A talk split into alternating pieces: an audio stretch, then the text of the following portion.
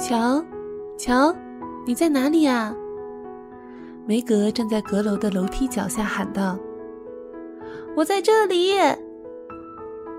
梅格快步跑上去，只见自己的妹妹身上裹着一条羊毛围巾，坐在一张旧三角沙发上，靠着向阳窗户。她一边吃苹果，一边抹着眼泪读莱德克利夫的《继承人》，还时不时发出抽泣的声音。这里是乔最钟爱的港湾，他喜欢带上五六个苹果、几本好书，在此逍遥，远离嘈杂和喧嚣，享受这里的宁静以及和可爱的小老鼠作伴的愉快滋味。他的爱鼠叫做巴巴，就住在这附近的地方。由于和乔混得已经很熟了，就对他全无顾忌。看到梅格走来，巴巴飞窜入洞。乔抹掉脸颊的泪珠，抬起脸来看看有什么事情。乔，你知道吗？这多有趣啊！加德纳夫人正式邀请我们参加明天的晚会。你瞧，这是请帖。梅格一边叫一边晃动着手里那张宝贝请帖，以女孩子特有的欢愉之情读起来。我们将于明天举办新年除夕的小舞会，加德纳夫人诚邀梅格小姐和乔小姐参加。妈妈也同意我们参加，只是我们穿什么好呢？这还用问吗？你知道的，我们除了穿紧绸的衣裳外，别无选择，只有那件还可以穿出去。梅格嘴里塞得满满的都是苹果，边吃边答道。如果我有一件丝绸衣裳，那就好了。”梅格叹息道，“妈妈答应过的，我到十八岁时或许会有，但还是要等上两年。这简直是太久了。我敢说，我们的锦绸衣裳看上去肯定就像丝绸一样，没有太大的区别。我们穿上也挺漂亮的，你的就像新的一样。”我倒忘了，我那件给烧坏了，烧了一个洞，而且有一处还裂了个口子，这可怎么办呢？那块敲痕很明显，而我又拿不出其他的衣服来。那你必须老老实实的坐着，千万别动，不要把背部给人看到。我想前面是不成问题的。我要用一条新丝带扎头发。妈妈会把她的小珍珠发簪借给我，我的新鞋子也挺漂亮的，手套虽然没有我希望的那么漂亮，不尽如人意吧，但也算可以出出场面。哎呀，你一说，我才想起来，我那双手套染上柠檬汁了，我又拿不出新的，哎，到时候我干脆就不戴了。乔说，他向来不大注重打扮。不行不行，你一定要戴上手套，否则我就不去了。”梅格不容辩驳地断然说道，“手套比什么都重要，不戴手套就不能跳舞。如果你不戴，我可要没脸见人了。”哎，那么我就安静地坐在那里不跳好了。我也不太喜欢跟别人跳舞，这么装腔作势的转来转去，对我来说没趣的很。我喜欢随意走动，轻松谈笑。嗯，你也不能叫妈妈买双新手套给你，因为新手套太贵了，而你又这么粗心。妈妈早就说过了，你弄脏了那些手套的时候，她就说过，今年冬天不该再给你买新的了。那么旧的你能凑合着用用吗？梅格焦虑地问。哎，我想我可以考虑把手套揉成一团握在手里，这样就没有人知道它们有多脏了。我只能做到这样了。对了，不如这样好吧？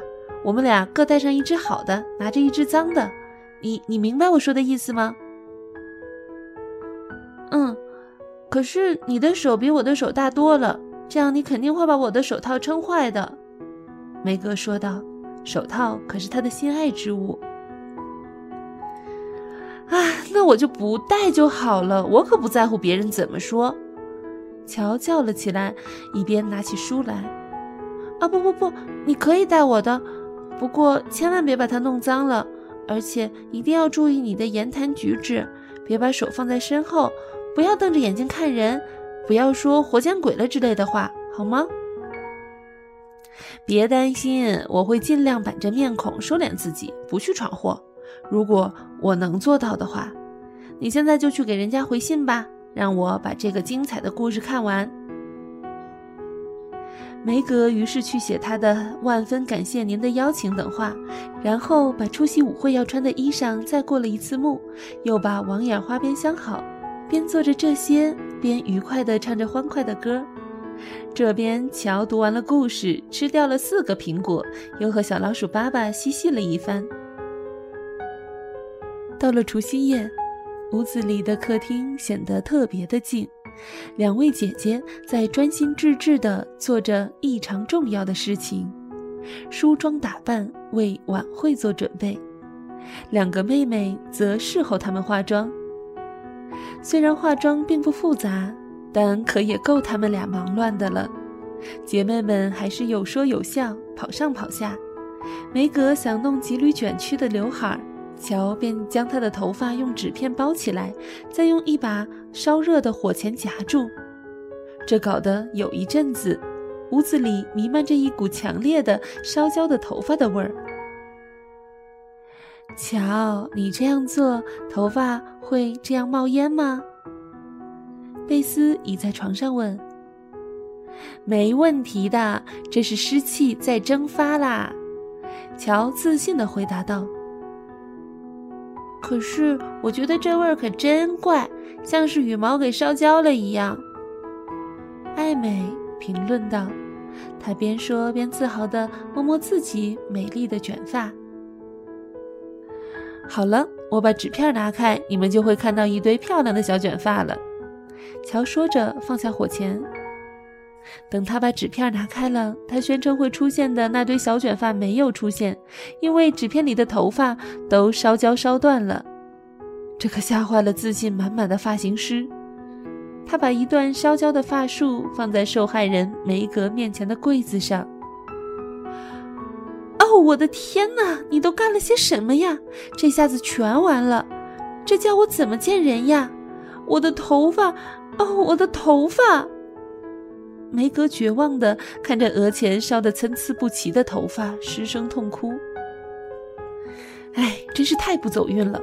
你本来就不该叫我来弄，你知道我总是把事情弄得一塌糊涂的，真是太对不起了，梅格。这个火钳太烫，所以，所以我把你的头发给毁了。可怜的乔低沉的声音说，望着那些烧焦成了黑色焦炭的头发。他的泪水夺眶而出，心中懊恼万分。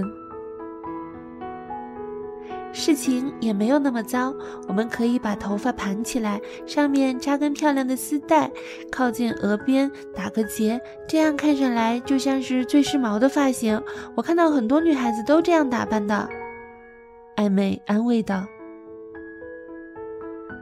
我这可真是活该。”遭报应，谁叫自己臭美爱折腾？如果我不去动自己的头发，不就没事了？梅格哭道：“哎，我也是这样觉得，真是太可惜了。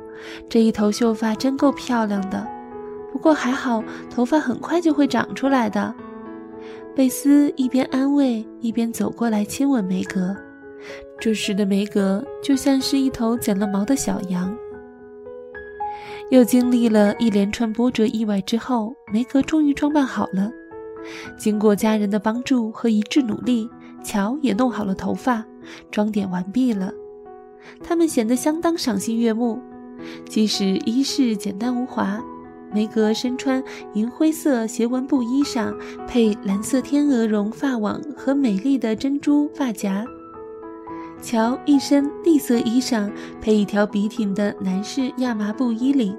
他身上唯一的点缀是两朵白菊花，很有男孩子的简练精干之气。两人各戴一只精致干净的手套，拿了一只脏的手套。众人一致称赞，这种效果是清新自然和优雅大方的完美结合。梅格的高跟鞋太紧，脚被夹得生疼。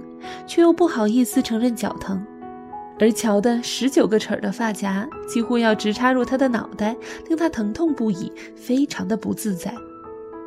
不过，嘿，为了要漂亮而付出任何代价，那都是令人心甘情愿并且甘之如饴的。祝你们俩玩得开心，我的宝贝。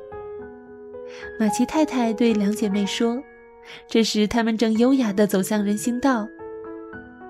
还有啊，晚饭不要吃的太多，十一点钟就回家。我让汉娜来接你们。大门在他们身后砰的关上了。这时，窗子里又传来了喊声：“哎，姑娘们，姑娘们，都戴上漂亮的小手帕了吗？”戴上啦，漂亮极啦！梅格还撒上了古龙香水儿。乔大声喊道，他一边走一边笑着说：“我敢打赌，就算我们遇上地震，狼狈逃窜，妈妈也要这样问上一句的。这是妈妈一贯的行为方式啊，那是一种高贵品味，而且相当合乎于传统礼仪的尊重。要知道，真正的淑女可以根据洁净的靴子。”手套和手帕看出来，梅格回答：“她本人就是一个有高贵品味的典型淑女。”